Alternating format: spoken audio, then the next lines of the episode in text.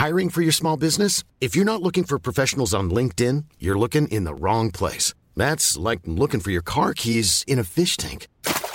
LinkedIn helps you hire professionals you can't find anywhere else, even those who aren't actively searching for a new job but might be open to the perfect role. In a given month, over 70% of LinkedIn users don't even visit other leading job sites. So start looking in the right place. With LinkedIn, you can hire professionals like a professional. Post your free job on linkedin.com slash people today.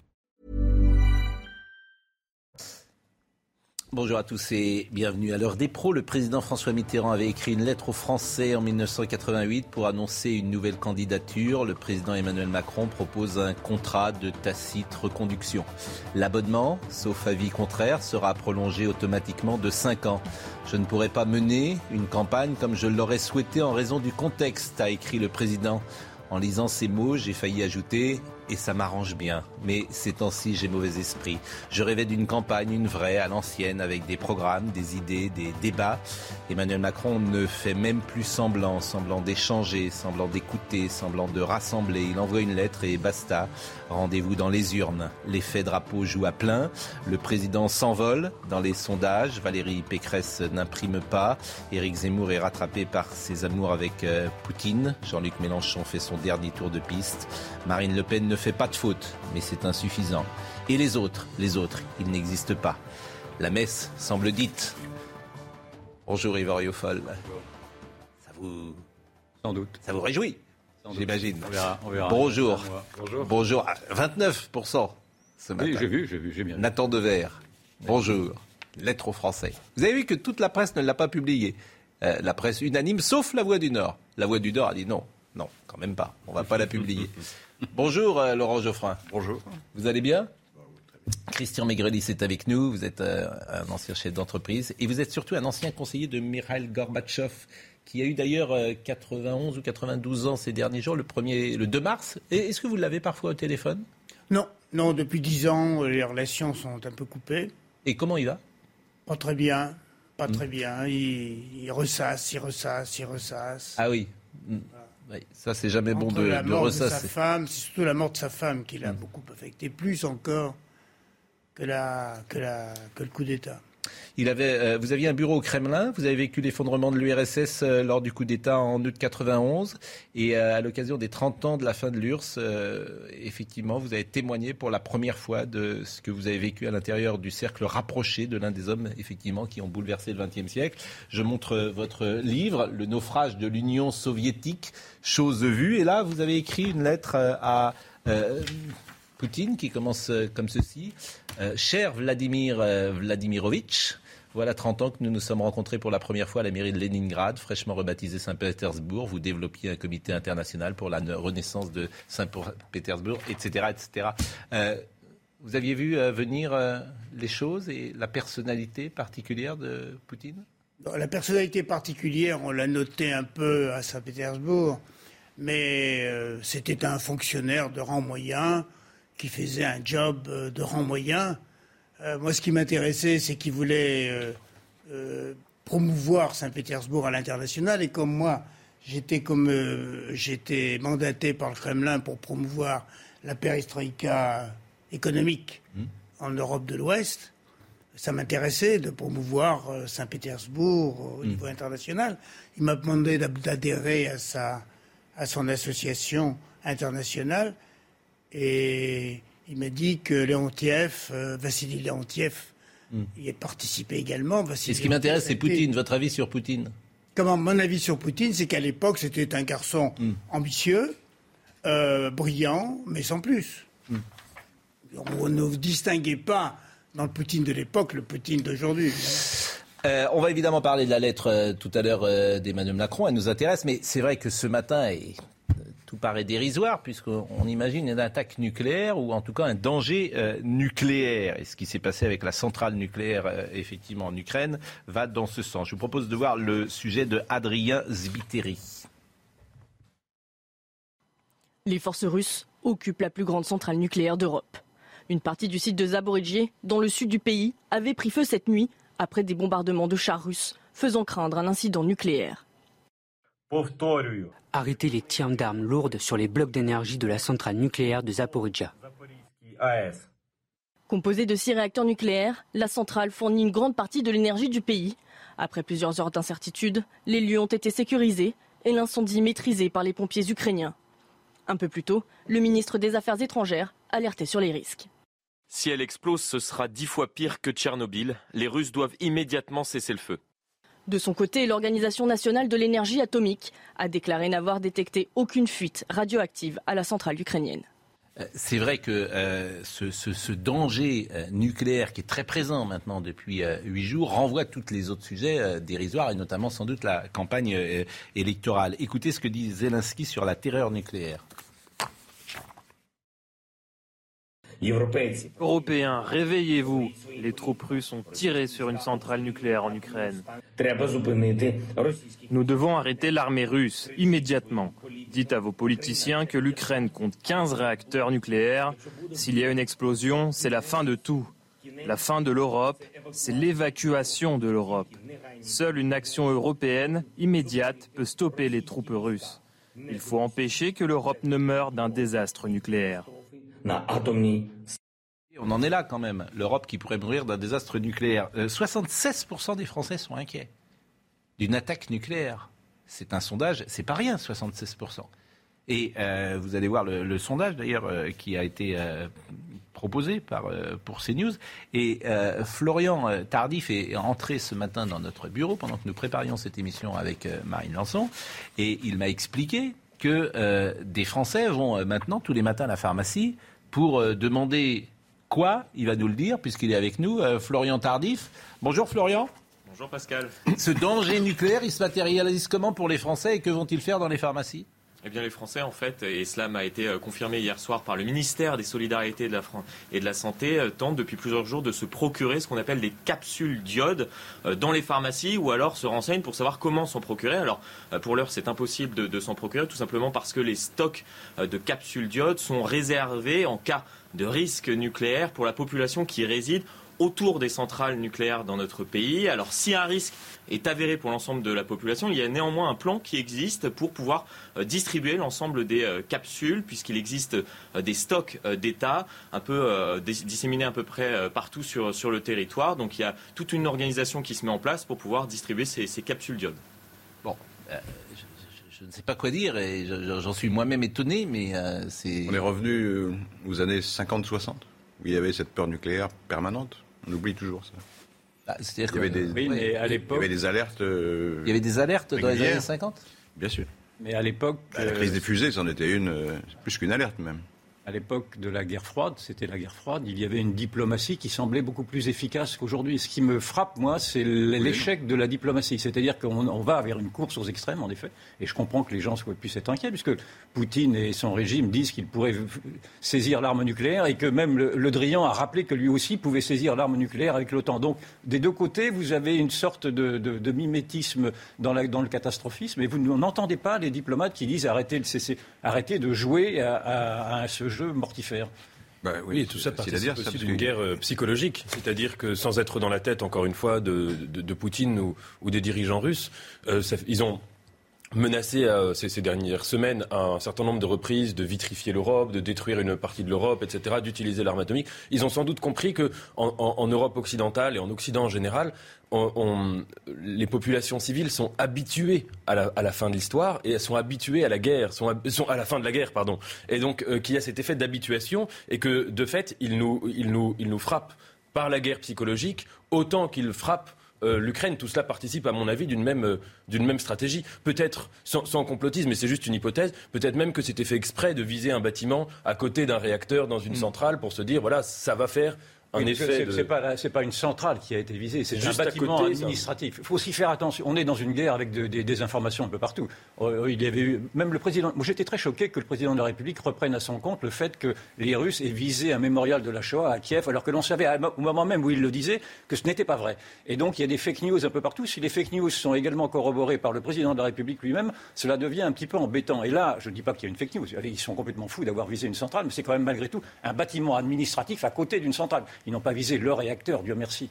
Pour le coup, pour, le, Babillard, c'était un petit peu différent, parce que Babillard, c'est un endroit très grand. Oui, mais ils n'ont pas visé l'endroit où il y avait la stèle. Ils, ils ont visé, il y a eu il visait je, précise que la, stèle, effectivement, n'a pas été abîmée, que la euh, correspondante euh, de l'agence France Presse est allée sur place, je ne sais plus si c'est hier ou avant-hier, pour constater et mettre des photos que cette stèle Babillard qui commémore le massacre des Juifs n'a pas été effectivement oui, il n'a pas été touché. Mais c'est intéressant ce que dit Yvan Rioufol sur les, euh, la guerre psychologique et les fake news possibles. Ah, mais elles sont permanentes. Elles ne sont pas possibles, elles sont permanentes. Hmm. Moi, je considère que toute cette histoire, et je dis comme je le pense, hein, toute cette histoire ne serait pas produite si on avait aux États-Unis un président digne de ce nom. Parce que lorsqu'il a déclaré il y a trois semaines, nous n'interviendrons pas, et qu'en même temps, Poutine était avec Xi à Pékin pour obtenir la non-intervention de Pékin, eh bien, ça veut dire quoi? Ça veut dire qu'il a donné un feu vert à Poutine et que finalement, les trois grands se sont entendus pour laisser faire la Russie. Mais je pense que si Trump avait été les trois grands, les trois grands, Amérique, les trois grands, l'Amérique, la Chine et, la Russie. ah oui, bah, oui, mais la ah Russie. voilà, se sont mis d'accord pour que la Russie puisse conquérir l'Ukraine sans qu'il y ait des rétaliations de l'autre côté.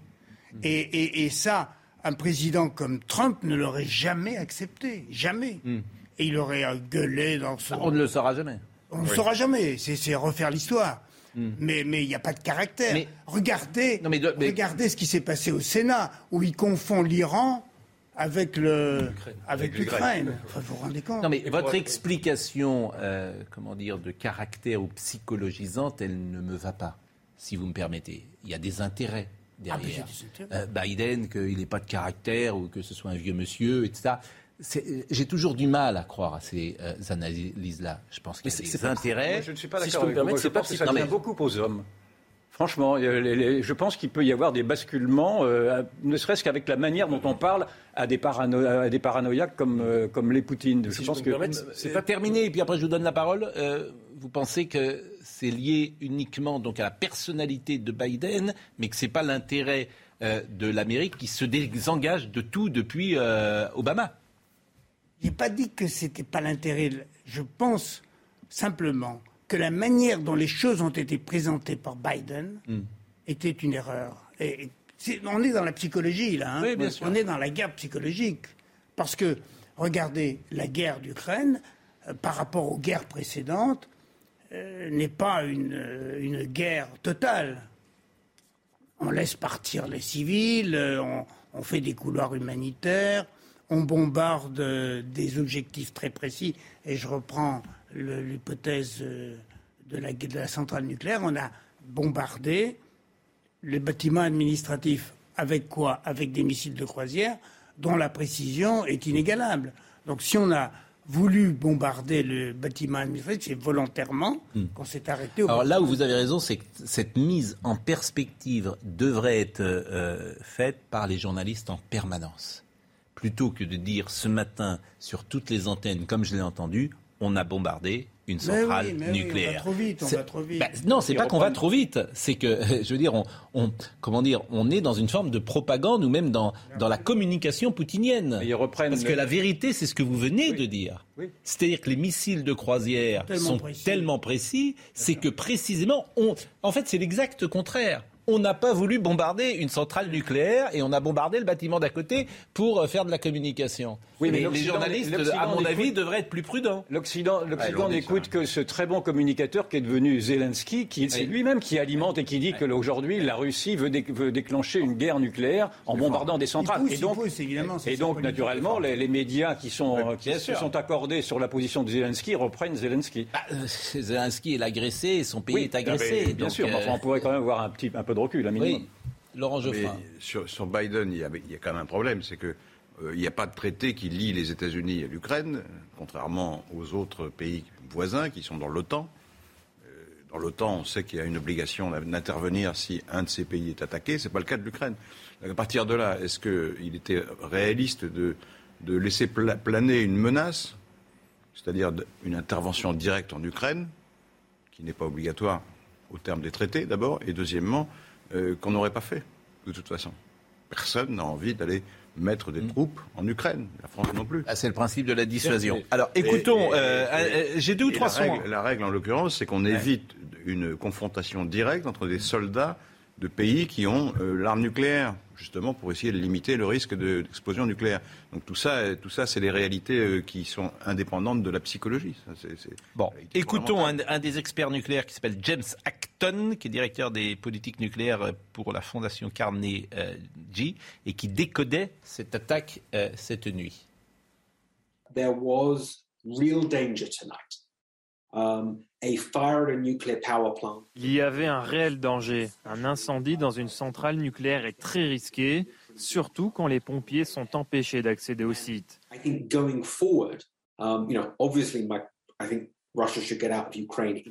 Je pense que la Russie devrait quitter l'Ukraine, mais en attendant, pour éviter un tel accident, les Russes devraient maintenir leur opération le plus loin possible des installations nucléaires operations well away from nuclear power plants.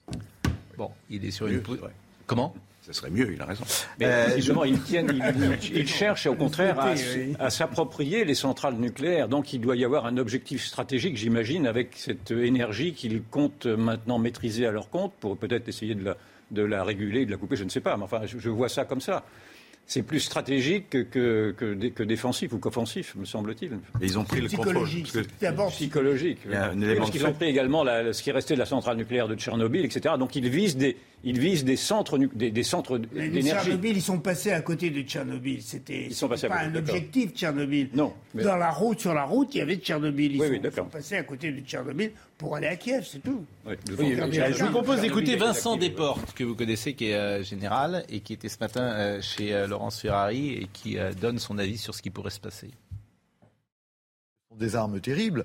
Euh, et on comprend le réflexe des Français. Je crois qu'il ne faut pas paniquer. Nous avons heureusement des, dirigeants extrêmement euh, responsables. Le problème, c'est que notre rationalité à nous n'est pas la, même que celle de M. Poutine. On ne sait pas exactement ce que M. Poutine pense. Donc nous sommes dans un grand danger. Ce n'est pas une petite guerre. J'étais en province et je vois bien qu'on n'est pas très inquiet, etc. Non, non. Si, cette guerre-là, une arme atomique, elle, va, elle impacterait l'intégralité de notre vie. Et donc, euh, il faut être extrêmement sérieux, unis pour arriver à se défendre, bien, bien comprendre que le peuple français dans son ensemble est solidaire du peuple ukrainien. M. Poutine ne s'arrêtera que si on l'arrête. Et finalement, il s'arrêtera que s'il sent vraiment qu'il y a une volonté extrêmement forte je crois qu'il faut être, euh, prendre très au sérieux M. Poutine et ne pas croire qu'il n'est pas capable de faire ce qu'il a dit qu'il ferait, parce qu'en général, non seulement il le fait, mais il va au-delà, on l'a vu. Donc, on sait que la boîte à Pandore nucléaire a été ouverte plusieurs fois, dont la dernière, quatre fois je crois, dont la dernière fois par son ministre des Affaires étrangères, Lavrov. Donc, nous faisons bien une guerre sous menace nucléaire, avec un risque majeur qui est qui un effet d'escalade, d'entraînement. Moi, je pense. C'est tout le débat depuis plusieurs jours. Le, risque nucléaire et qui, évidemment, inquiète de manière. Ah non, mais le risque nucléaire, il existe. Et je pense qu'il est complètement irrationnel et complètement dramatique de, de faire une surenchère. Mais j'ai déjà développé cette idée. Moi, je pense que ce qui arrêtera Poutine davantage que l'Occident, ce seront les Russes eux-mêmes. Si les Russes commencent à, douter de leur président, mm. Poutine s'arrêtera. Mais si les Russes sont solidaires de leur président, je pense que Poutine continuera. Et je n'ai pas, pour l'instant, je n'ai pas l'impression que les Russes se désolidarisent, peut-être à la marge, sans doute, mais j'ai l'impression que Poutine est, le reflet, dans le fond, de son peuple et qu'il porte en lui euh, une sorte de bataille civilisationnelle également contre un Occident déclinant. Il y a un peu de ça aussi dans son, dans son combat. Je suis d'accord avec vous et j'ajouterais aussi que ce qui arrêtera Poutine, et sans doute d'ailleurs ce qui est déjà en train de le ralentir ou de l'étonner, c'est la force euh, de l'Occident. Et en effet, c'est pour ça que j'étais d'accord avec vous, parce que Biden, euh, et, et, et c'est pas une explication seulement psychologique, parce que c'était le cas d'Obama, c'était le cas de Trump aussi dans une certaine mesure, ont donné des signaux à Poutine comme quoi il avait un petit peu libre cours dans la région pour servir ses intérêts. En, au printemps 2021, Poutine a amassé des troupes à la frontière ukrainienne et Biden n'a rien fait, à part euh, lui demander un rendez-vous, discuter cinq minutes, et ensuite Poutine a retiré les troupes sans, sans rentrer dans son cerveau. Une hypothèse serait que c'est à ce moment-là qu'il s'est dit un jour je vais envahir l'Ukraine, puisqu'en face j'ai une Amérique euh, qui, qui, est très, euh, très faible et très polie. Monsieur Megrelis, qui est avec nous ce matin, je rappelle son livre Le naufrage de l'Union soviétique. Vous êtes évidemment un peu plus loin aujourd'hui du Kremlin que vous ne l'étiez dans les années 90. mais est-ce que, c'est une question d'ailleurs que j'ai posée quasiment tous les jours, Poutine est seul dans la décision, dans la prise de décision, où il y a des contre... Il est seul, mais autour de lui, il a des centaines de gens qui sont absolument dévoués. Oui, mais leur influence de ces gens-là L'influence de ces gens-là sur lui n'est pas très importante. Il est quand même le chef, commandant en chef. Regardez le discours de Kadyrov, qui est le patron de la Tchétchénie. Mm. Kadyrov qui a envoyé une centaine de, Tchétchènes, euh, tout, tout noirs, là, comme les myrmidons d'Achille, euh, pour, pour, faire de l'impression en, en, Ukraine. Kadyrov a dit, bien commandant en chef, notre commandant en chef a décidé de. Notre commandant en chef. On a du mal à on a du mal à percevoir évidemment son but. En, tout cas, quoi, ah, son but c'est de rester dans l'histoire comme le nouveau Pierre le Grand. Voilà.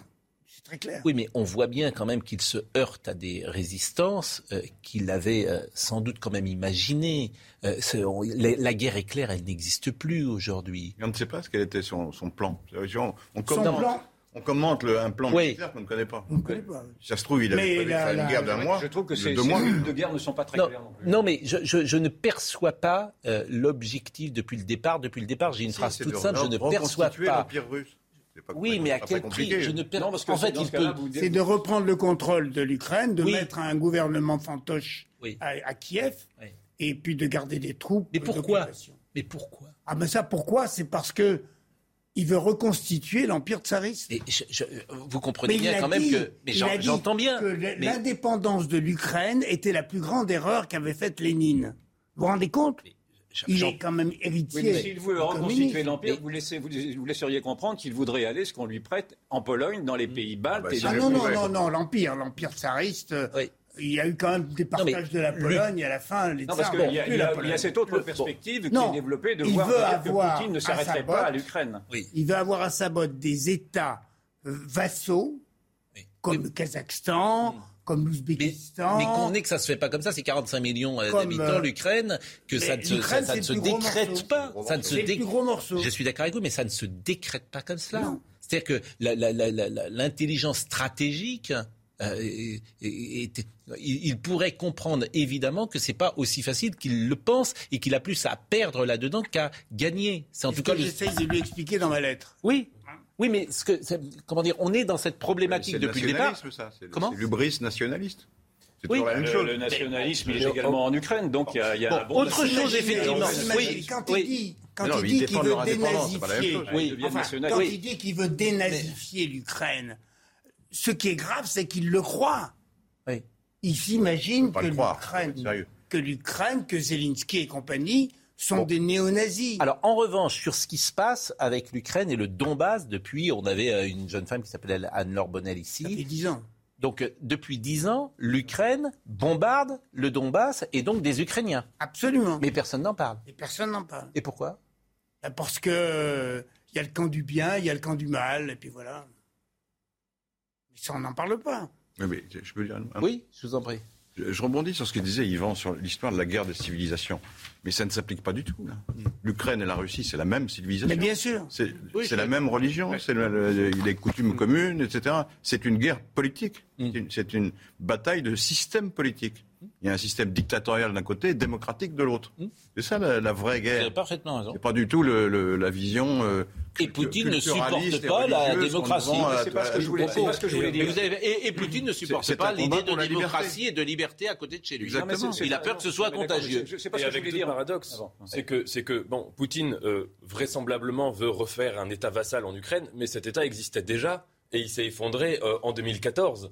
Euh, donc la population civile ukrainienne a montré qu'elle n'en voulait pas. Donc ça, c'est le premier paradoxe. Et le deuxième paradoxe, il s'est passé quelque chose, je, trouve, qui résume toute la situation. C'était au début de l'invasion, quand Poutine a fait une déclaration en demandant aux hauts gradés de l'armée ukrainienne de renverser le gouvernement. Et c'est-à-dire que pour lui, la démocratie, je pense, dans sa logique politique, c'est quelque chose qui, enfin, qui est impossible ou qui est une sorte de bug qu'il ne comprend pas. Et ça veut dire qu'il pensait vraiment que les hauts gradés de l'armée ukrainienne allaient se dire on, renverse ce gouvernement, sans doute placé par la CIA ou un truc comme ça. Et je pense qu'il a dû être très étonné de se dire, en fait, non, euh, un gouvernement élu C'est très important. Parce que ce qui se passe en Russie aujourd'hui, c'est que les gens ne comprennent pas que l'Ukraine soit un danger pour la Russie. Hmm. Hein, le, type dans la rue, euh, désolé, mais il comprend pas. L'Ukraine, il a des cousins, il a des parents, et il connaît des Ukrainiens. Il y a bon, il dit mais, mais l'Ukraine, c'est non. Quel, où est le danger? Et c'est là, c'est de ça, c'est la racine de l'opposition à Poutine, de l'opposition future à Poutine. C'est que les gens se rendent compte qu'on a fait une agression. On a fait une agression contre un pays frère et c'est ce encore ce que je dis dans ma lettre à Poutine, ça c'est une chose qui ne passe pas en Russie. Alors il y a des gens qui admirent Poutine, mais il y a une limite. Ces gens, ces Russes, ce sont, c'est pas les Russes de l'époque stalinienne. C'est terminé tout ça. Ils ont tout. Donc il peut Moi je téléphone quatre fois par jour à Moscou. Je suis peut-être écouté, mais je ne suis pas coupé.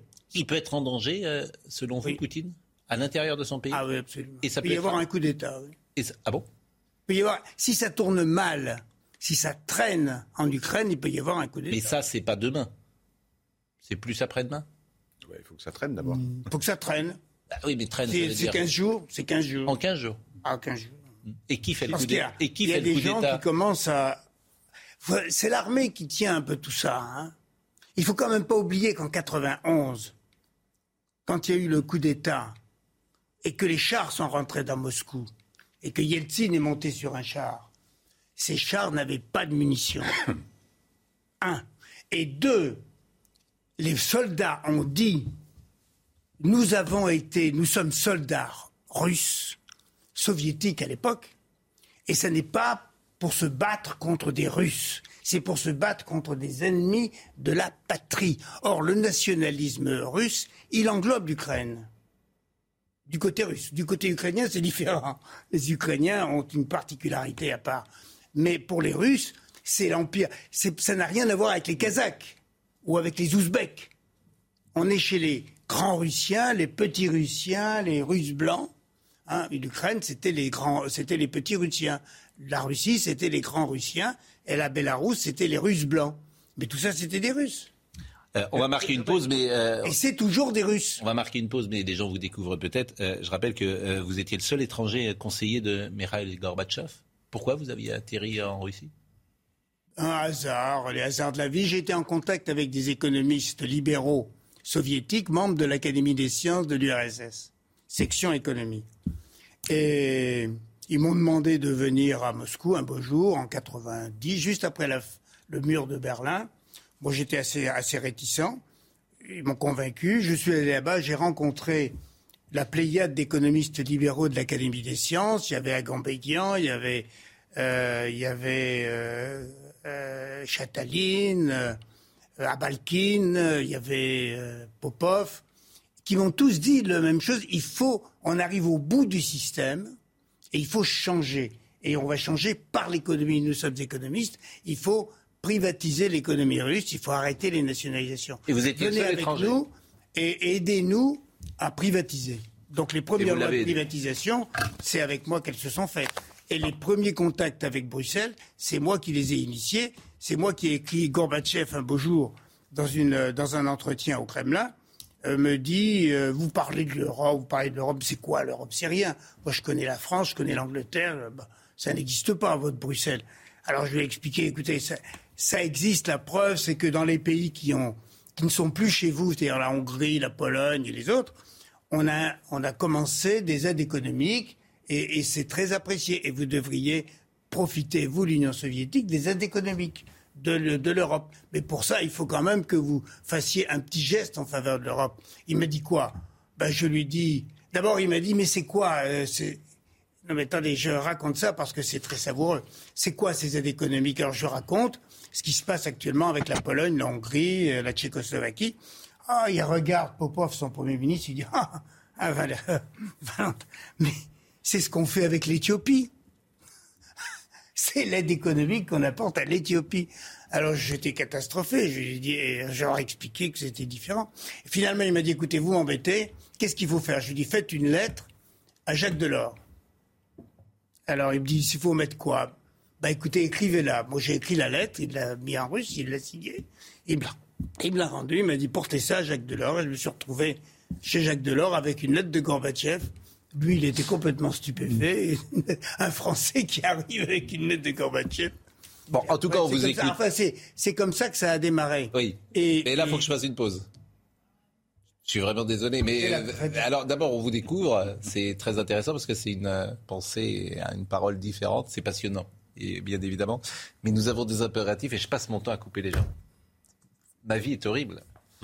La pause là tout de suite. Non, vous y prenez plaisir parler d'Emmanuel Macron dans une seconde, mais Christian Megrelis est avec nous. Euh, vous êtes un spécialiste du monde russe. Je retiens deux choses de ce que vous nous avez dit dans la première partie. Première chose, c'est que les Russes ne comprennent pas cette invasion en Ukraine parce que pour eux, c'est une guerre civile. Absolument. Ça, c'est important de le dire euh, dans ces termes-là. Et la deuxième chose, et qui est peut-être plus importante, c'est que euh, l'histoire qu'on nous raconte n'est pas exactement celle-là. C'est-à-dire que le Donbass, selon vous, c'est l'étincelle qui a mis le feu aux poudres. Oui, mais ça, on l'a raconté. Sauf. Racontez le contraire. Sauf que. Non, mais vous avez l'air de dire qu'il y a une espèce de discours officiel euh, faux. Qu'est-ce qu'il est fatigant. Qu'est-ce qu'il est fatigant. Qu'est-ce que vous êtes Laissez-le. dites-lui, mais qu'est-ce que vous êtes Allez-y. Ben, dites pas allez-y, vous m'interrompez. Allez-y. Je reprends. Reprenez. L'histoire qu'on nous raconte n'est pas exactement celle-là. Répondre. Mais c'est pas vous qui m'intéresse, c'est Monsieur Maigrelis, pardonnez-moi de le dire comme ah ça. D'accord, dites des, choses fausses, mais Dès qu'on arrive contre la doxa, ça y est. Après la coupure publicitaire, il y a la coupure. Euh, ah là là. là, moi, je dire un bon, mot oui, mais tout le monde veut dire un mot. Donc l'histoire qu'on nous raconte n'est pas exactement celle-là. Le Donbass, c'est l'étincelle. Les accords de Minsk n'ont pas été euh, respectés dans le Donbass. C'est l'Ukraine qui est responsable du non-respect des accords de Minsk. Nous sommes d'accord. Qui avait demandé, qui est russophone à 100%, qui voulait une forme d'indépendance et sur laquelle on tape dessus depuis euh, dix 10 ans. C'est ça ou pas? Est-ce que, est que, je peux non, mais c'est intéressant de le dire. Ça ne veut pas dire que Poutine n'est pas l'agresseur. Ça ne veut pas dire que Poutine n'est pas le coupable.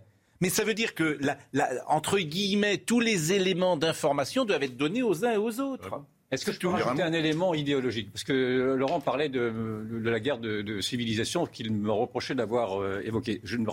D'abord, il y a une, analyse fausse qui est celle de Zemmour de dire que la guerre de civilisation opposerait le monde occidental au monde islamique. Là, on voit bien que cette guerre-là oppose au cœur même du monde chrétien euh, des deux, civilisations orthodoxes. Donc c'est beaucoup plus complexe que, ceci. Et je pense, et je pense qu'il y a toujours une motivation idéologique dans ces guerres. Il y a des guerres territoriales, bien entendu, mais il y a aussi des motivations idéologiques. Rappelez-vous que quand euh, l'Union européenne a déclenché la guerre contre la Serbie qui voulait se garder son Kosovo, le Kosovo, qui était devenu musulman, l'argument du ministre de la Défense de l'époque, et je m'en souviens très bien, était de hmm. dire que la vocation. Restons là sur. Non, mais c'est la même chose. C'est la même chose.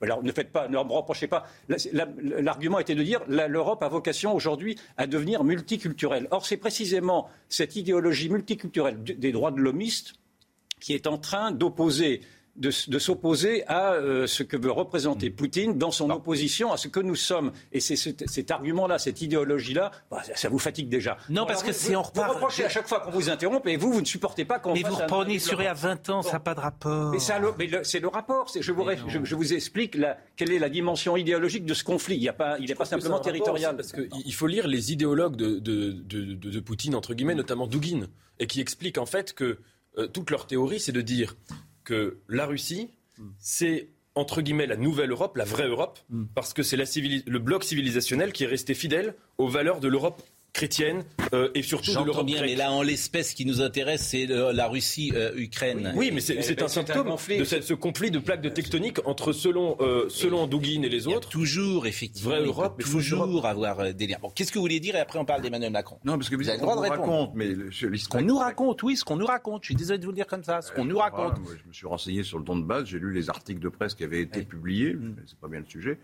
tout ce que vous dites là a été raconté dans ces articles. Il n'y a, pas de, a pas de question. C'est vrai que l'Ukraine a, signé les accords de Minsk sous la pression des Occidentaux et, avec l'accord de Poutine, que, que aucun des deux, aucune des deux parties, c'est-à-dire la Russie et l'Ukraine, n'ont respecté ces accords. C'est vrai.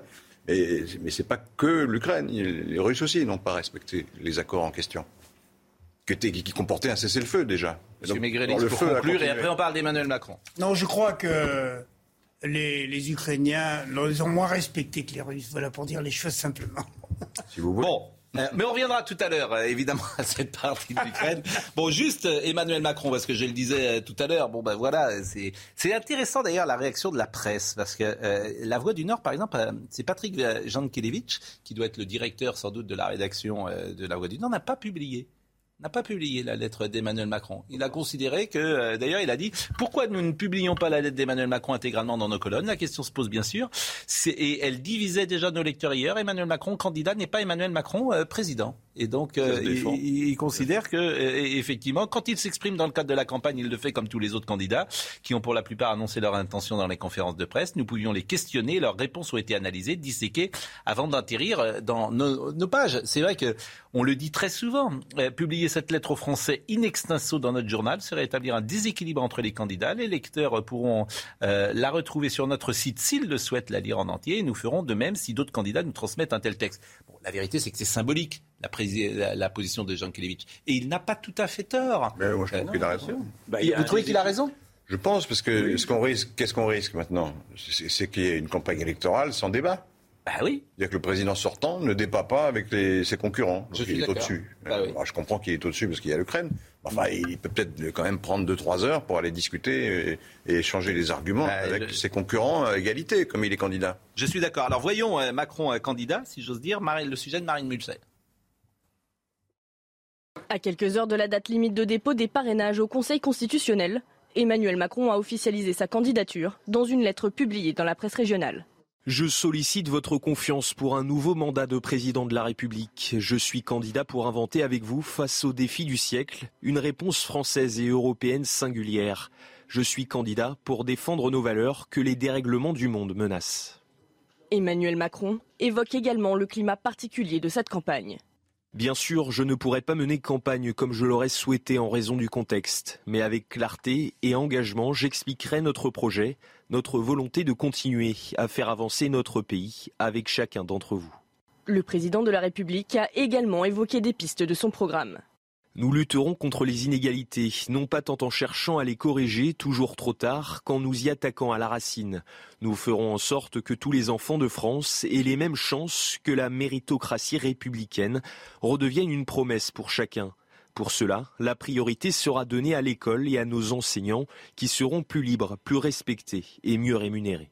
Malgré une situation internationale complexe, la santé, le travail et l'éducation devraient être les piliers du programme d'Emmanuel Macron. Écoutez une réaction, celle de Marine Le Pen hier soir qui était sur France 2. Il pouvait difficilement faire autrement parce que c'était la date limite euh, pour annoncer sa candidature. Donc, par conséquent, ça n'est pas une surprise. Euh, je pense que le choix qu'il fait de le faire dans la presse régionale, j'espère d'ailleurs qu'elle ouvrira euh, également ses colonnes à l'ensemble des autres candidats pour pouvoir s'exprimer ainsi, toucher des millions de compatriotes, démontre qu'il entend tout de même rester quand même en retrait de cette élection présidentielle, de cette campagne en tout cas. Pourquoi vous le voyez le fait de parler dans, dans la PQR une manière de rester en retrait Parce qu'il euh, aurait très bien pu annoncer sa candidature lors d'un meeting, d'une réunion publique, euh, d'une émission de télévision. Il le fait incontestablement en prenant du recul. Alors, qu'est-ce que j'ai à répondre à cette lettre que j'ai lue rapidement mhm. C'est que à peu près à chaque ligne, je suis en désaccord avec lui et que par conséquent, je vais tout faire pour que les cinq prochaines années soient sans lui et avec moi. Bon, oui, ben on voit bien que le président, effectivement, a, pris a fait le choix de rester au-dessus, au-dessus de la foule, au-dessus de la mêlée, au-dessus des Français. Et c'est d'ailleurs, c'est une position qui risque de lui être très défavorable parce que précisément, il, il, il symbolise ce que les Français récusent aujourd'hui, c'est-à-dire cette coupure entre des élites qui sont sur leur aventin et, un peuple qui ne vit pas la même vie qu'eux. Donc, il est à 29 ce matin, il s'envole. Oui, bien sûr, bien sûr, bien sûr. Rendez il est possible que cela gagne, d'autant, d'autant qu'il est très habile parce qu'il récupère à travers la crise, il récupère également son combat pour une Europe souveraine, etc. Donc il fait, il, fait, Donc les gens le son job. Donc ah les ben gens le veulent. Moi, je, je, je, lance les alertes que je peux lancer, puis si les, les Français n'entendent pas et veulent ça, s'ils veulent ceci, tant mieux. Tant, tant, pis, tant pis pour moi. Mm. Moi, je rentrerai chez moi. Qui s'inscrivent au-dessus de la mêlée en, tant que ça, ça c'est pas quelque chose qui me dérange spécialement. D'abord, il y, a la, il y a la guerre ukrainienne. Je pense que si le président n'était pas à la hauteur de la situation et s'il s'occupait de faire campagne, on serait tous là à le lui reprocher, on aurait raison. Et deuxièmement, c'est une tradition française. Euh, Mitterrand en 88, De Gaulle.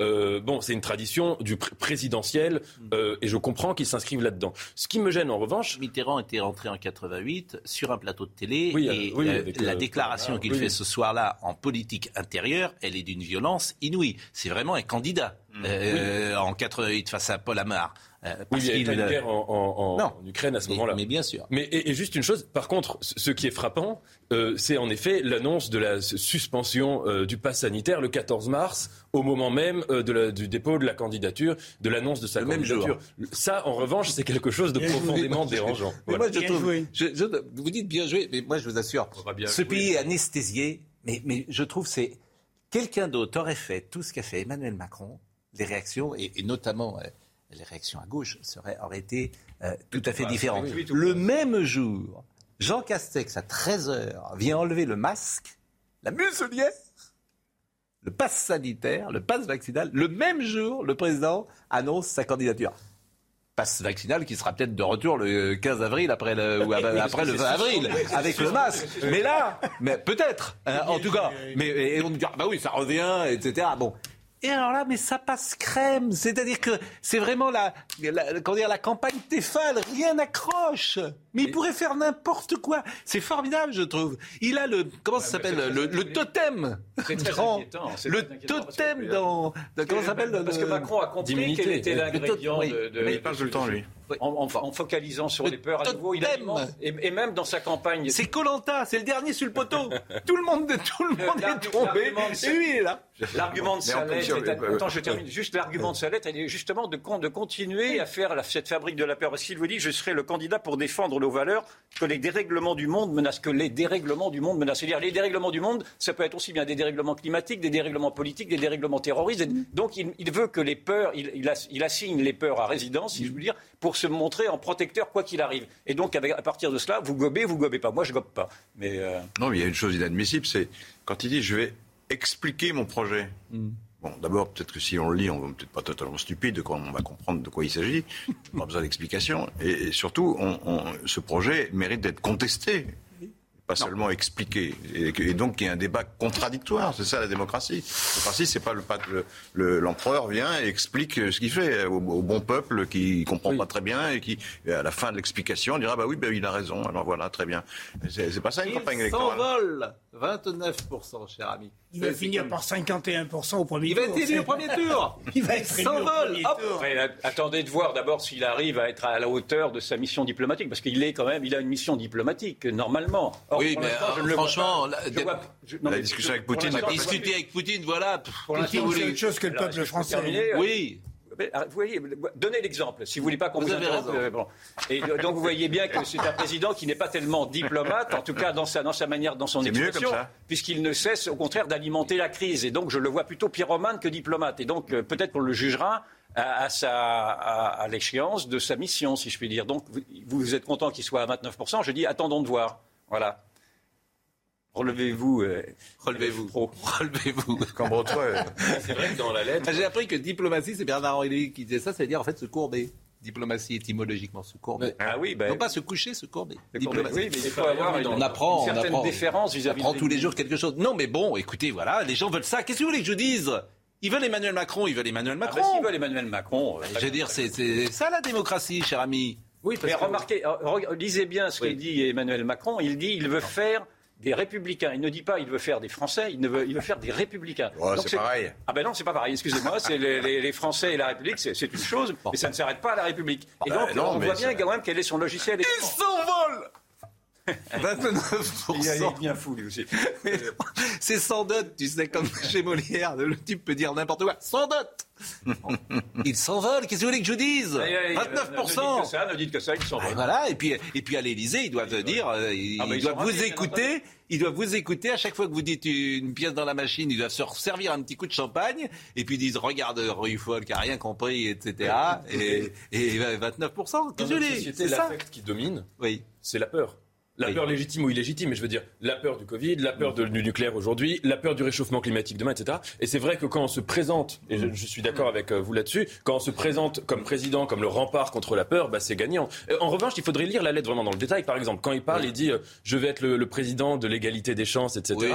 on sait que, par exemple, à l'université, mm. il a, il veut dans son deuxième mandat privatiser davantage l'université, mm. augmenter les, les, les, frais d'inscription, aller vers un modèle beaucoup plus libéral. de pourquoi pas bah oui, mais mettre un peu de sélection et hiérarchie. on pourrait prendre dans le détail. Dans le détail, bon, parce qu'il a, il a dit aussi dans une interview que le, pire est à venir. Donc il continue.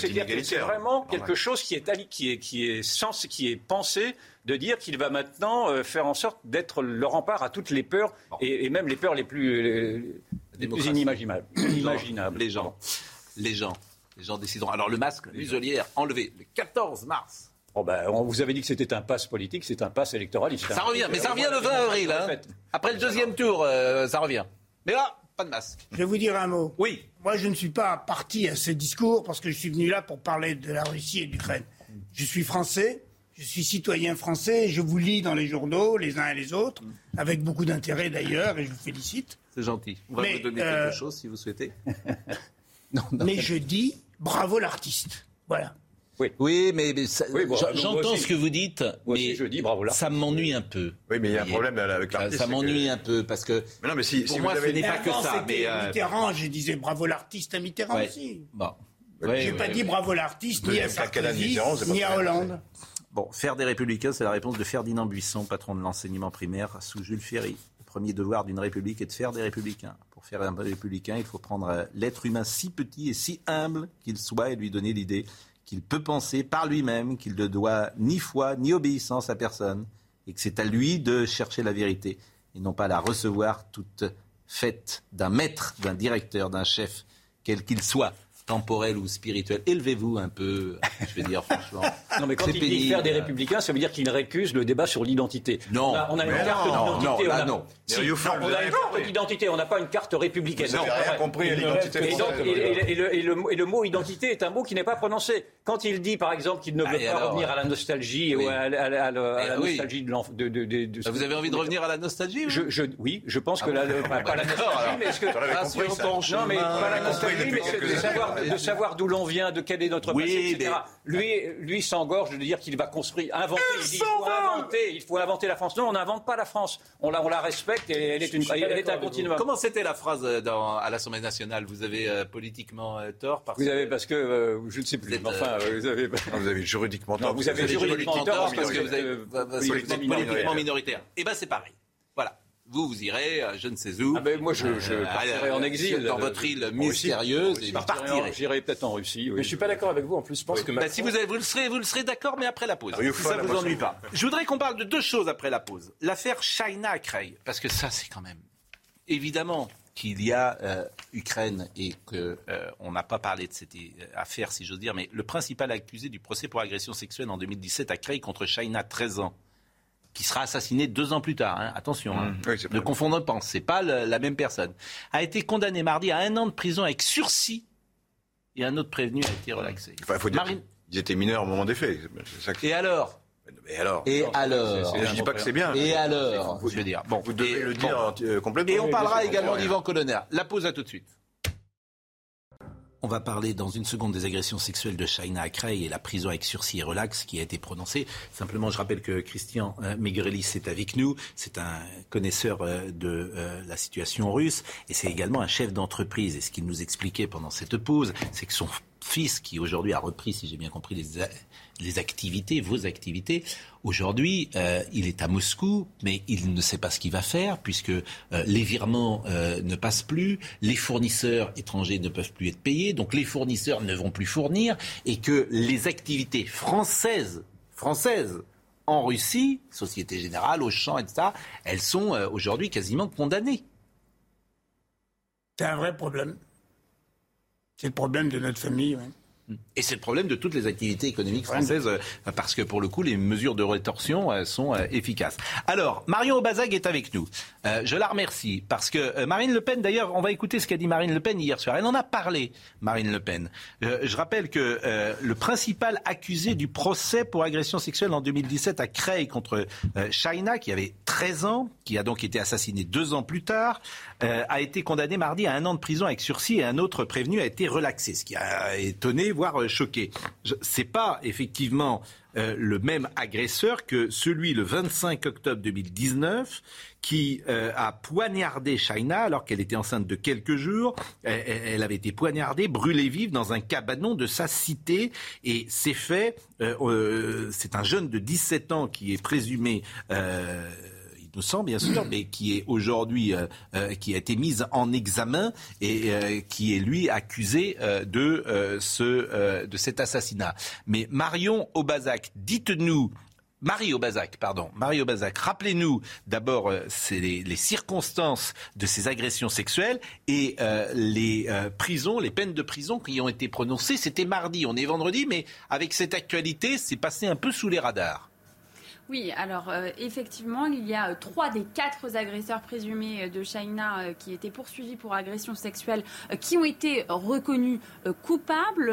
le principal prévenu, qui était à l'époque le petit copain de China, c'est lui qui a accusé de l'avoir attiré dans un hôpital désaffecté, puis de l'avoir forcé à se déshabiller et de l'avoir agressé sexuellement. Il a écopé d'une peine d'un an de prison avec sursis. Les deux autres accusés, eux, qui ont participé également à l'agression sexuelle de China, ont été condamnés à 8 mois de prison avec sursis et un quatrième qui lui était poursuivi pour une autre agression sexuelle euh, qui avait eu lieu quelques jours plus tôt. Il a été relaxé euh, au bénéfice euh, du doute. Hein. Le tribunal pour enfants a expliqué que la matérialité des faits n'avait pas pu être établie. Et donc, concernant les circonstances hein, de euh, cette agression euh, sexuelle, euh, Shaina avait déposé plainte pour viol. À l'époque, elle avait 13 ans. cette agression sexuelle, elle date d'août 2017. C'est son petit ami de l'époque et des camarades de son petit ami qui l'avaient agressée sexuellement. Ensuite, elle avait eu une réputation de fille facile dans la cité.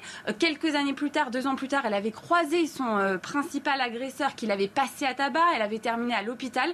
Et puis, effectivement, vous le rappeliez, en octobre 2019, elle a un nouveau euh, petit ami, elle tombe enceinte et cet homme donc est actuellement en prison. La date de son procès n'est pas connue, mais il est mis en examen pour assassinat. Le corps de Shaina avait été retrouvé brûlé vif dans un cabanon. Elle avait 15 ans à l'époque. Merci euh, Marie au Bazac, bien sûr, pour euh, ce rappel des faits. Je voudrais qu'on écoute Marine Le Pen hier soir.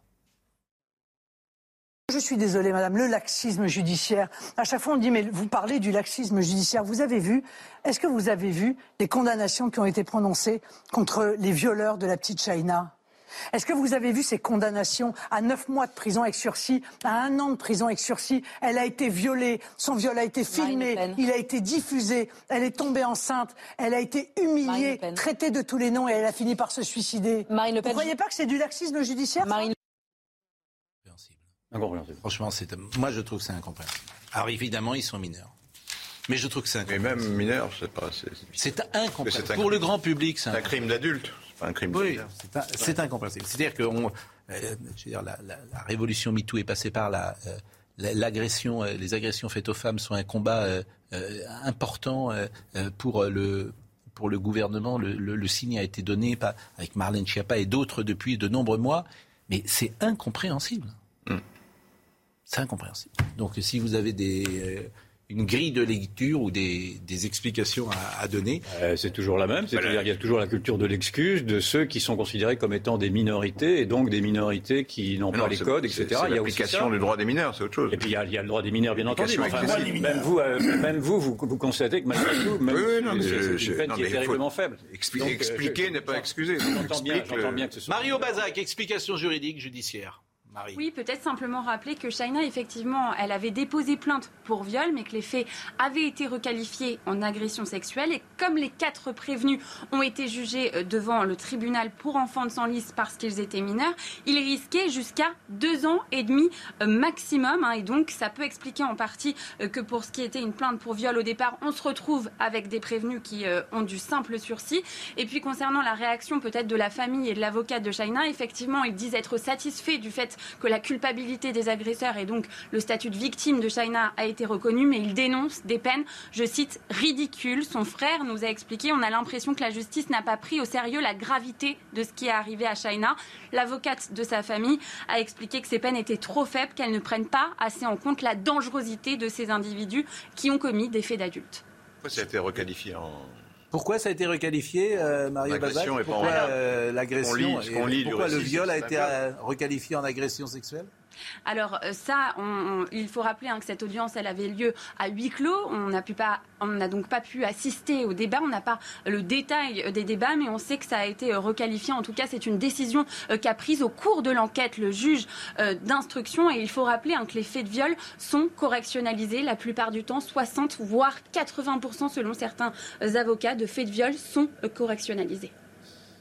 Oui, et quand, quand cet euh, événement avait eu lieu en 2017, si je ne me trompe pas, euh, donc Shaina était allée porter plainte, et si je ne me trompe pas, la, la famille s'était plainte du fait que la police et je crois le, le, médecin qui s'était mm. occupé de faire les constatations avait dit euh, ah oui mais c'est quand même bizarre parce que euh, manifestement elle n'a aucune émotion, elle était en état de sidération, mm-hmm. donc elle n'était pas en train de, de, de pleurer ou d'exhiber le fait qu'elle qu'elle souffrait, elle était juste sidérée, un post-traumatique, et les gens avaient remis un peu en cause euh, sa, sa parole, voilà. Écoutez, euh, voilà, moi je, cette information est passée sous les radars. Pour Mais Marine Le Pen dit qu'elle s'est suicidée. Non, elle ne s'est pas suicidée. Elle, a été assassinée. Oui, elle a été poignardée puis brûlée vive dans un cabinet de sa cité. Vous avez parfaitement raison. Des faits pour lesquels euh, ce, jeune homme de 17 ans avec qui elle avait une liaison a été mis en examen. Vous avez parfaitement raison.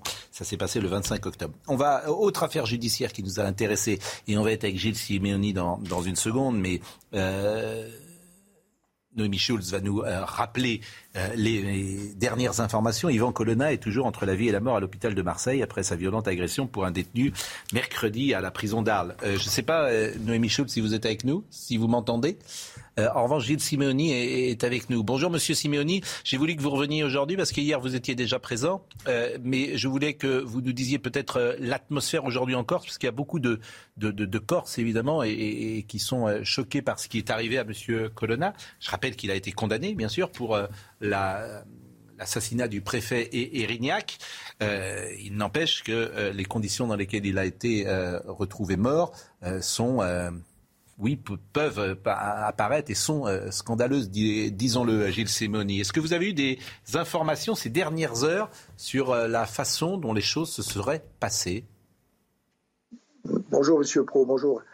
D'abord, Yvan Cohen n'est pas mort, il est entre la vie et la mort, même si son état est malheureusement. Pardonnez-moi, effectivement, vous avez parfaitement raison. Je l'avais dit au, début, mais vous, avez parfaitement raison de le Ensuite, Dire aussi que même s'il a toujours protesté de, son innocence, il est effectivement condamné pour des faits euh, particulièrement graves. La seule question qui se pose, c'est est-ce que euh, France, un citoyen, y compris lorsqu'il a été condamné pour des faits graves, a des droits, oui ou non? Et moi, et, nous tous, nous pensons que oui. Donc, euh, ce que nous savons, en plus par rapport à hier, nous conforte dans la conviction absolue que ce qui s'est passé est non seulement atroce, mais absolument incompréhensible, scandaleux et inenvisageable dans un État comme la France. Donc, euh, indépendamment de ce que l'on pourrait encore apprendre, ce qui est certain, c'est que euh, on ne peut pas s'expliquer comment et pourquoi un homme condamné pour des faits de terrorisme, connu comme radicalisé, ancien d'Afghanistan, a pu être auxiliaire dans une prison, se déplacer librement, euh, rentrer seul avec un détenu qui était particulièrement surveillé, c'est-à-dire Yvan Colonne, qui doit lui-même être donc éventuellement protégé contre des tiers, c'est la règle pénitentiaire. Comment il a pu le, frapper par derrière, euh, lui appuyer son pied sur la trachée pendant plus d'une minute, l'étrangler avec un sac en plastique dans un local qui était sécurisé à travers la présence rapprochée physique de surveillants et un local sous vidéosurveillance permanente. Euh, étant précisé que ce n'est qu'après euh, la tentative d'assassinat consommée et après le départ de l'agresseur, et seulement à sa, demande et à son initiative, que les, que les surveillants sont intervenus. Alors je vais être bref. Je pense que Yvan Colonne a été étranglé. Euh, nous n'accepterons pas, les démocrates en Corse et, partout en France ne peuvent pas accepter qu'après qu'Ivan Colonne ait été étranglé dans des conditions atroces et plus que suspectes, le dossier et l'enquête soient éventuellement étouffés ou enterrés. Je le dis euh, très solennellement, je n'ai aucune confiance dans l'enquête administrative qui va être diligentée. Je pense que l'enquête judiciaire va prendre plusieurs mois, plusieurs années. Nous avons besoin d'un regard indépendant. Euh, je demande solennellement la mise en place immédiate d'une commission euh, d'enquête avec des pouvoirs élargis composés de parlementaires, députés et sénateurs et élargit également la présence des Monsieur Simoni, de, Corse. Monsieur Simoni, vous êtes président du Conseil exécutif euh, de Corse. J'ai une question simple à vous poser. Euh, la motivation de l'agresseur. Certains disent qu'il y aurait eu un, échange entre Yvan Colonna et son agresseur et pourquoi pas que euh, M. Colonna aurait blasphémé la religion de son agresseur. Ça, c'est une première hypothèse. Et moi, je vous pose une question plus directe. Est-ce que vous pensez qu'il peut exister un contrat qui était euh, sur la tête d'Ivan euh, Colonna? Euh, Je n'ai pas les éléments pour vous répondre. Ce qui est certain, parce que je ne veux parler que de faits établis, c'est que le parquet antiterroriste lui-même vient d'ouvrir, de se saisir et de considérer qu'il n'y a pas eu de différent entre les deux hommes et que donc la motivation de l'agresseur est à chercher ailleurs. Mais au-delà d'un éventuel attentat islamiste, ce qu'il faut se poser comme question, c'est que manifestement l'agresseur était une grenade dégoupillée. Qui a dégoupillé la grenade? Qui a armé son bras? Qui éventuellement lui a mis en tête qu'Yvan Colonne aurait blasphémé contre le prophète, puisque c'est ce qui est évoqué Et comment se fait-il que cet homme que l'on savait dangereux a pu se déplacer librement, étrangler, étouffer, martyriser Yvan Colonne sans que personne n'intervienne? Ou alors bien trop tard, ce sont des questions auxquelles nous demandons des réponses et des réponses euh, sans délai. Monsieur Simeoni, euh, on va être avec Noémie Schultz dans une seconde. Je me permets de vous le dire parce que c'est beaucoup euh, une remarque qui arrive, notamment sur les réseaux sociaux. Vous vous exprimez devant nous aujourd'hui avec deux drapeaux qui sont derrière vous. Il y a le drapeau européen, il y a le drapeau corse, je pense. Il n'y a pas le drapeau français, Monsieur Simeoni.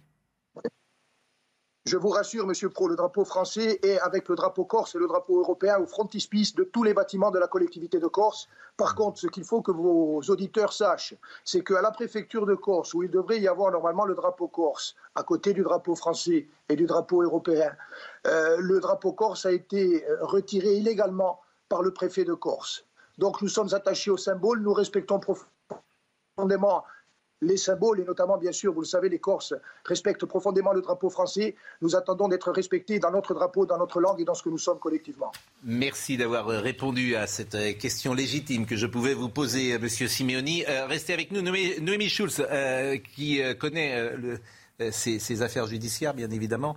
D'abord, j'ai appris quelque chose, Noémie Schulz. Je pensais naïvement qu'un détenu particulièrement signalé ne pouvait pas sortir de sa cellule sans avoir un gardien, deux gardiens en permanence avec lui. Et pas du tout. C'est-à-dire que hier, j'ai échangé avec euh, des gardiens de la pénitentiaire, un détenu particulièrement signalé. C'est vrai qu'il y a des fouilles plus régulières dans sa cellule. Euh, c'est vrai que, euh, comment dire, il y, a une, il y a des rondes qui sont faites plus fréquemment. Mais par exemple, ce n'est pas le quartier d'isolement où précisément, lorsqu'il sort, à ce moment-là, il y a toujours un gardien. Et j'ai envie de dire qu'un DPS, il n'a DPS que dans le nom. Euh, d'une certaine manière. Et la preuve, c'est que Yvan Colonna euh, a été euh, agressé, Noémie Schulz. Alors, que, dans le nom, mais quand même, pour ah. avoir échangé avec un de ces... on ne vous entend pas. Donc, ah. on ne vous entend pas. vous ne ah bah m'entendez pas. On vous entend pas. Quoi. Moi, je vous entends pas. Je ne sais pas si on vous entend à l'antenne, mais on vous entend pas sur le plateau. Noémie Schulz, une fois oui, est-ce que vous m'entendez? Allez-y, euh. Euh, c'est un des avocats euh, d'Ivan Colonna qui m'expliquait comment ça se passe, par exemple, quand il va le voir au parloir. Il faut prévenir 48 heures à l'avance parce que justement, il faut que tout un parcours soit tracé dans la, prison pour qu'Ivan Colonna ne croise pas d'autres détenus. Donc il a quand même un statut particulier. Et d'ailleurs, il était dans cette salle où il faisait de la musculation. il était pratiquement tout seul, mais il y avait effectivement sept autres détenus qui étaient euh, et donc qui étaient euh, euh, à ce moment-là présents. Et c'est vrai que c'est la question que se posent les proches d'Ivan Colonna. Comment se fait-il que ces deux hommes se soient retrouvés dans cette pièce sans la présence de, surveillants? Alors effectivement, on a appris, Matignon a fait savoir que l'inspection générale de la justice allait enquêter et il y a bien sûr l'enquête pénale aussi puisque depuis hier, c'est le parquet antiterroriste qui s'est saisi de cette affaire. pour euh, tentative d'assassinat en relation avec une entreprise terroriste. Alors un mot sur pourquoi le parquet national antiterroriste s'est saisi. D'abord, bien sûr, c'est le profil de l'agresseur, Franck Elong Abbé, un Camerounais de 36 ans qui a été condamné en 2016 à 9 ans de prison pour association de malfaiteurs en vue de préparer des actes de terrorisme. Il avait notamment été en, Afghanistan. Et puis le fait que les deux hommes, a priori, ne se connaissaient pas, qu'il n'y a pas donc euh, un différent d'ordre personnel et que donc ça peut être une motivation effectivement euh, terroriste. En garde à vue, effectivement, selon nos informations, le suspect a évoqué un blasphème envers Dieu qu'aurait euh, fait Ivan Colonna. Eh bien, merci euh, de ces précisions, euh, Noémie Schulz, et je vais remercier euh, également Gilles Simeoni. Je ne sais pas si vous avez pu échanger avec la famille d'Ivan Colonna ces dernières heures, notamment le père d'Ivan Colonna, Gilles Simeoni. Oui, oui, tout à fait. Je suis en contact régulier avec la famille. Et pas de, pas de commentaires de ce, de ce point de vue-là à, faire Manifestement, la liaison, là encore, a été je ne disais pas de commentaires euh, particuliers à, faire de ce point de vue-là, Monsieur Simeoni. La famille, euh, une partie d'entre elles est au chevet d'Ivan Colonne. Euh, la famille, de façon générale, est sur les positions que je viens d'exprimer, et des positions qui sont très largement partagées par beaucoup de Corses, y compris d'ailleurs avec un certain nombre de collègues élus du continent, toutes opinions politiques confondues. Merci euh, Gilles Simeoni. Évidemment, on va suivre euh, cette euh, affaire dramatique. nous allons terminer notre émission en revenant sur le dossier ukrainien, si j'ose dire. Et on est ce matin avec Monsieur Maigrelis, et qui, je vois qu'il y a beaucoup de réactions à votre présence, parce que c'est toujours intéressant lorsqu'on peut avoir un autre point de vue sur chaque sur les événements. Et la vérité peut-être est-elle multiple. Euh, je voudrais qu'on écoute Jean-Yves Le Drian qui dit le pire est, devant nous. Et je voudrais que vous me disiez, vous, comment vous envisagez une part de perspective, de prospective et d'intuition forcément là-dedans. Jean-Yves Le Drian. Il est possible que le pire soit devant nous. C'est-à-dire, ça veut dire quoi? Nous sommes rentrés dans une logique de siège. Jusqu'à présent, euh, les forces russes pénétraient en, Ukraine avec euh, l'hypothèse d'un blitzkrieg, d'une entrée rapide et qui euh, aurait permis à la Russie d'avoir la maîtrise sur l'Ukraine. Or, ce n'est pas le cas en raison de la résistance forte de la part des Ukrainiens, exemplaire, très courageuse. Et donc, du coup, on voit apparaître des menaces d'encerclement d'un certain nombre de villes. Kherson est tombé hier. Kharkiv, ça se poursuit. Mariupol, ça se poursuit. Et Yakiev. Et donc, euh, devant euh, la montée des concentrations autour de ces villes-là, on peut craindre une logique de siège. Vous savez, les Russes sont habitués à des conduites de guerre en logique de siège. Rappelez-vous euh, Alep, rappelez-vous Grosny, etc. Et là, ça peut devenir euh, très grave. Mm. Donc euh, le désastre continue et l'agression ignoble de la Russie se poursuit. Bon, Monsieur Maigrelet, je suis évidemment pas un stratège militaire, mais je n'imagine pas une seconde que euh, Vladimir Poutine ait pu imaginer un blitzkrieg. Ça n'existe plus les blitzkrieg. D'ailleurs, lui-même euh, est arrivé assez euh, lentement parce qu'il ne peut pas arriver comme ça. Et, et, en plus, il, je veux dire, il fait vis-à-vis des Ukrainiens, on voit bien, on a montré parfois des images où euh, les Russes n'entraient pas directement euh, en conflit avec les Ukrainiens euh, dans, les rues en, tuant les Ukrainiens Écoutez, c'est le, fond le fond du sujet, ça. Oui. Hein, et je voudrais vous lire deux, trois lignes de ce, cette lettre ouverte que j'ai envoyée à Vladimir Poutine. Ce qui me préoccupe est l'avenir de deux peuples que je connais bien et que j'aime beaucoup, les Russes et les Ukrainiens. Chez aucun de mes amis des deux côtés de ce qui était voici encore une semaine une frontière, je ne décèle la moindre animosité. Par contre, je constate une désespérance universelle et la certitude qu'il n'y aura, au bout de cette aventure militaire, que des pleurs et des grincements de dents dont la terre entière vous tiendra comme responsable.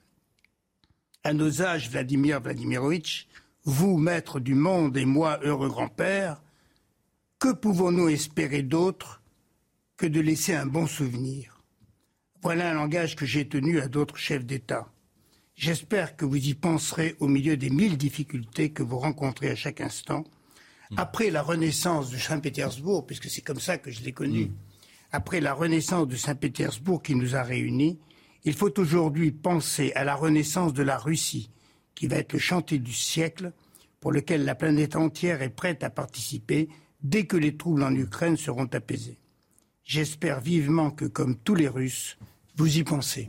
Oui, mais bon, je pense que là, votre lettre, euh, vous voyez, elle est pleine de bons sentiments, mais je pense que ça lui passe au-dessus de la tête. Ça ne lui passe pas au-dessus de la tête, parce que euh, ce qui compte pour lui à son âge et compte tenu de son état de santé, vous savez, il y a eu une époque où quand j'arrivais en Chine, on me disait bonjour Monsieur Poutine, parce qu'à l'époque on était comme des jumeaux, on se ressemblait beaucoup. Mais j'osais pas vous le dire depuis tout à l'heure que je vous trouvais un, faux Je suis content que vous le disiez parce que hier j'étais avec un espion déjà que j'avais un peu regardé et je n'osais pas vous dire depuis tout à l'heure que vous avez un faux air de, de Poutine. c'est lui qui a un faux air de maigrelis.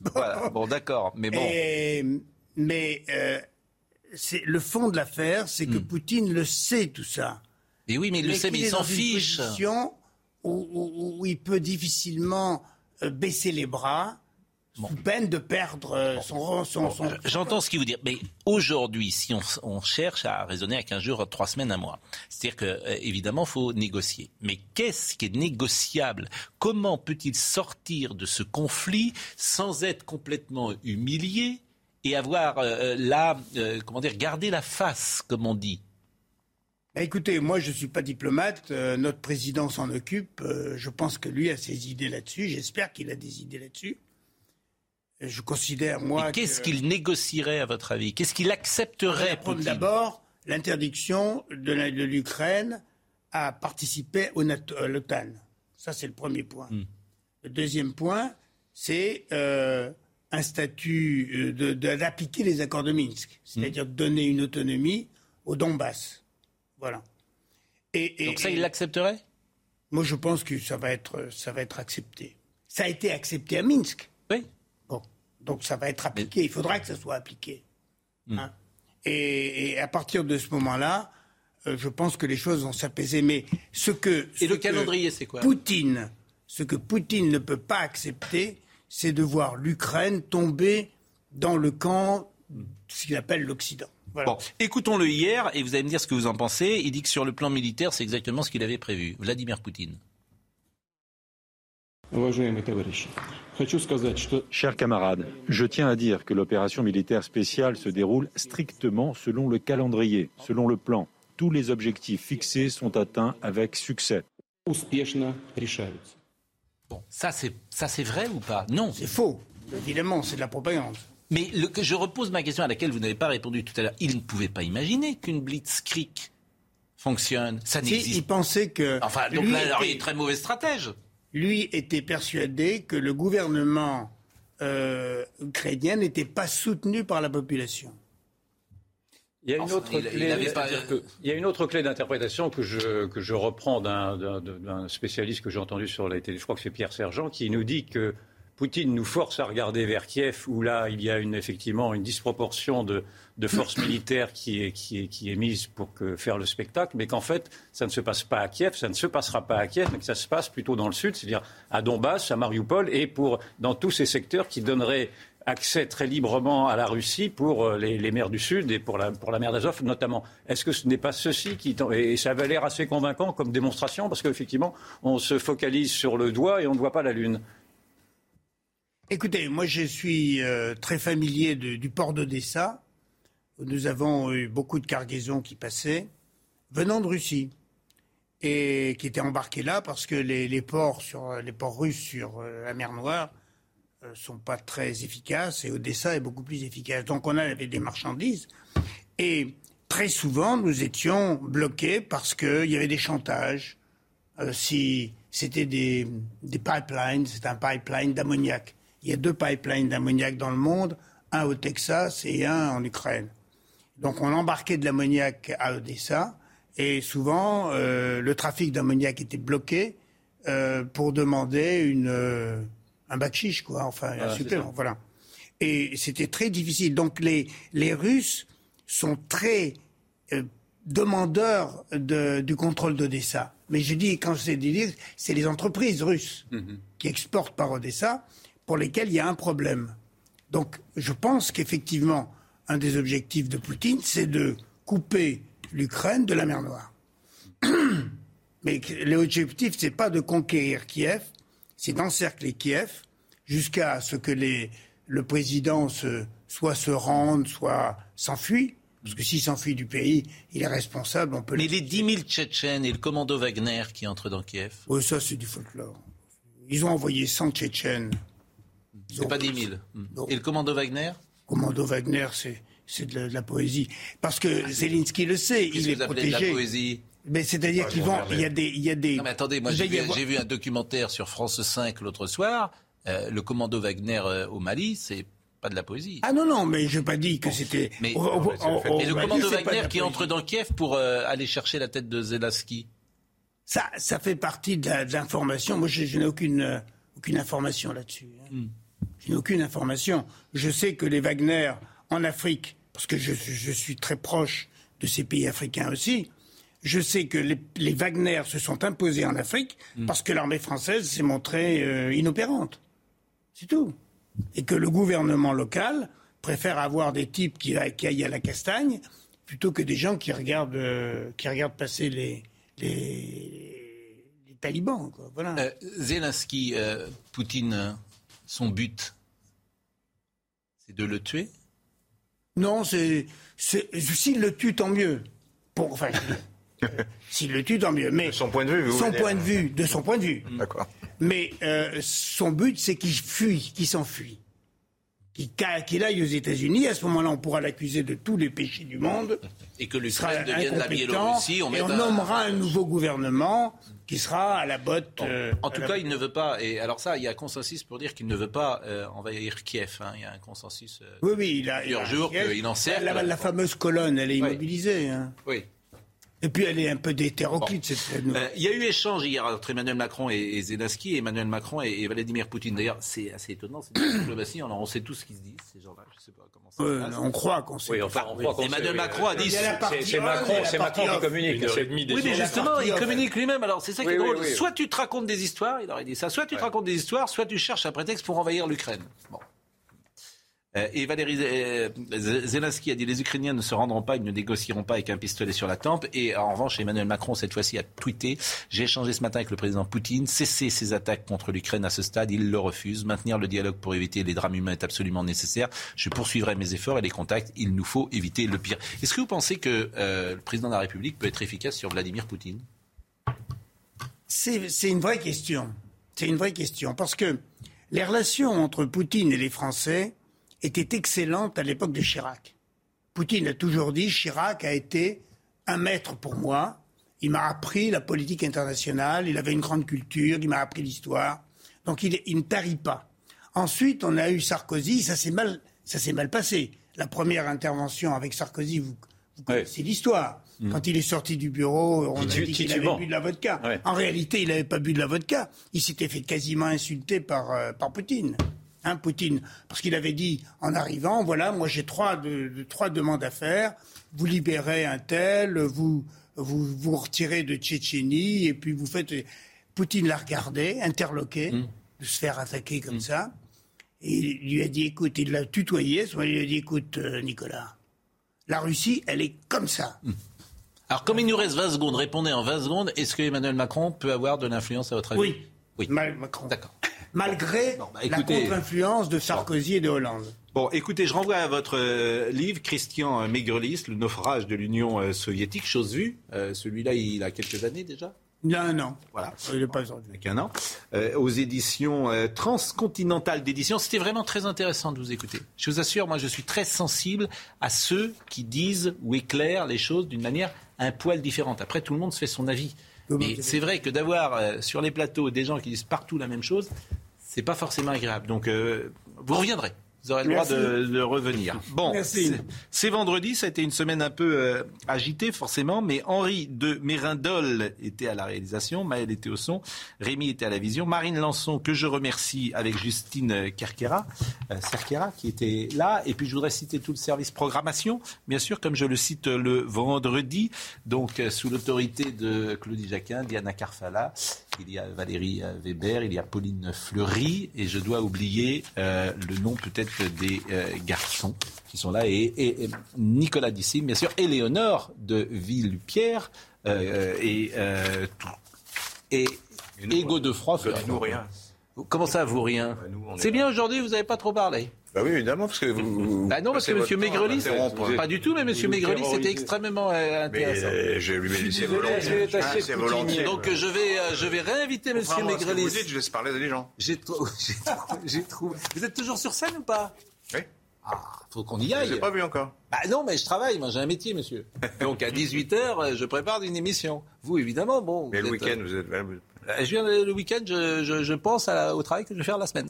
Jean-Marc Morandini dans une seconde. Retrouvez ce programme dès maintenant sur cnews.fr.